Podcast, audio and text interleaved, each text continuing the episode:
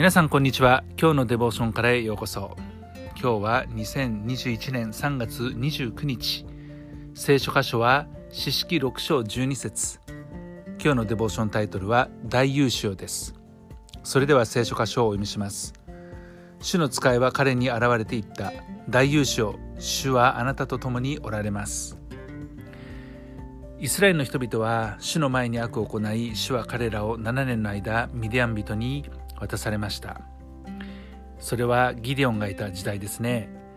彼らは山にある岩屋とホラー穴妖怪とそういった場所に、えー、隠れるためにですね、えー、住んで、えー、いたわけです。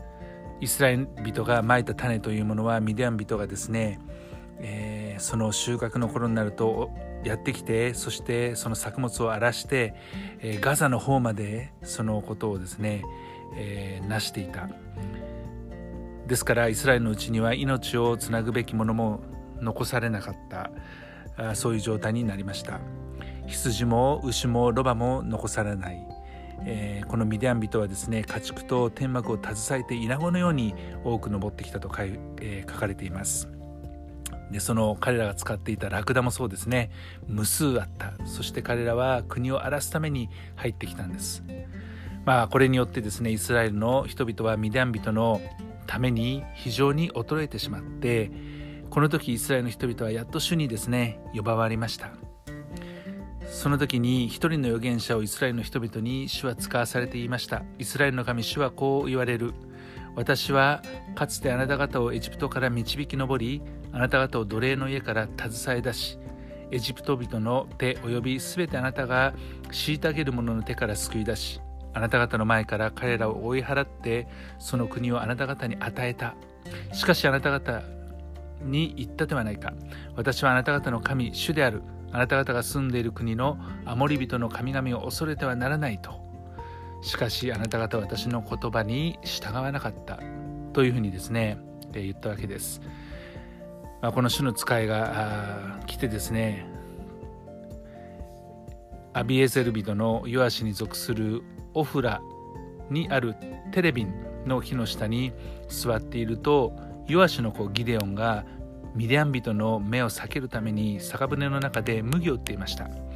そしてこの主の使いはですね彼に現れていったんですね。先ほど冒頭の聖書箇所にあった言葉です。大優勝主はあなたと共におられますと。しかしこれを聞いてギデオンはこういうふうに言いました。ああ君よ主が私たちと共におられるならばどうしてこれらのことが私たちに望んだのでしょう。私たちの先祖が主は我々をエジプトから導き上られたではないかと言って私たちに告げたその全ての不思議な見業はどこにありますか？今主は私たちを捨ててミディアン人の手に渡されました。主は振り向いて彼に言われた。あなたはこのあなたの力を持ってミディアン人の手からイスラエルを救い出しなさい。私があなたを使わすのではありませんか？まあ主ってこれは主の使いですけれども、えー、この使いに向かってですね再びギデンは言いました。ああ主よ。私はどうしてイスラエルを救うことができましょうか？私の種族はマナセのうちで最も弱いのです。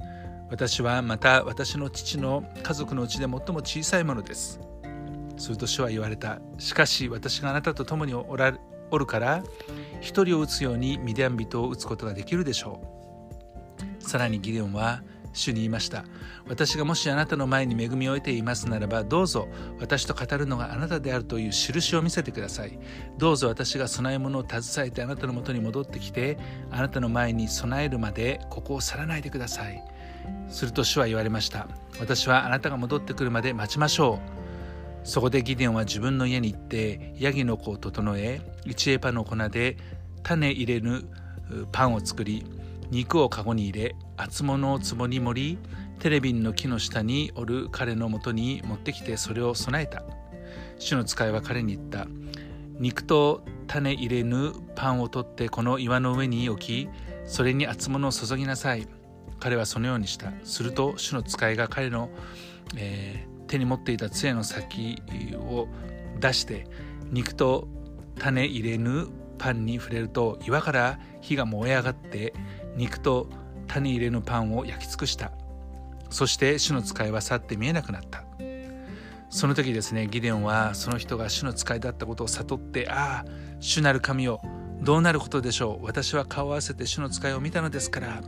すると主は彼に言われました。安心せよ恐れるな。あなたは死ぬことはない。そこでギデオンは主のために祭壇をそこに築いてそれを主は平安と名付けた。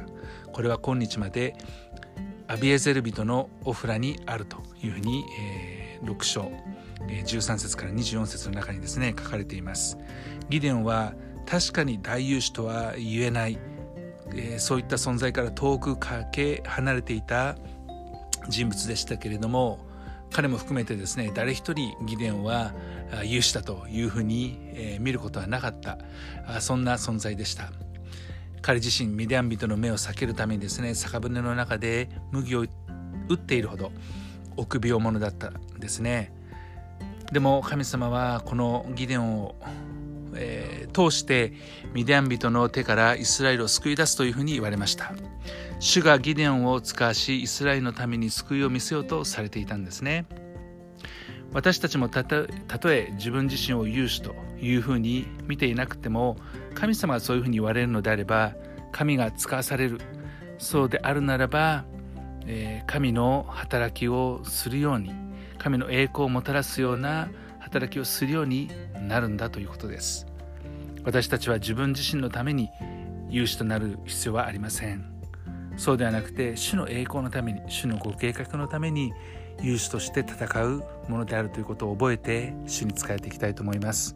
お祈り愛する天の父様あなたは私たちをあなたのご計画のために用いようとしておられます。あなたが私たちに望んでおられるのはあなたを信じ従うことだけです。今日もあなたの力あなたの計画に従って歩むことができますように。主イエス・キリストの皆によってアーメン。神様の祝福が皆さんの上に豊かにありますように。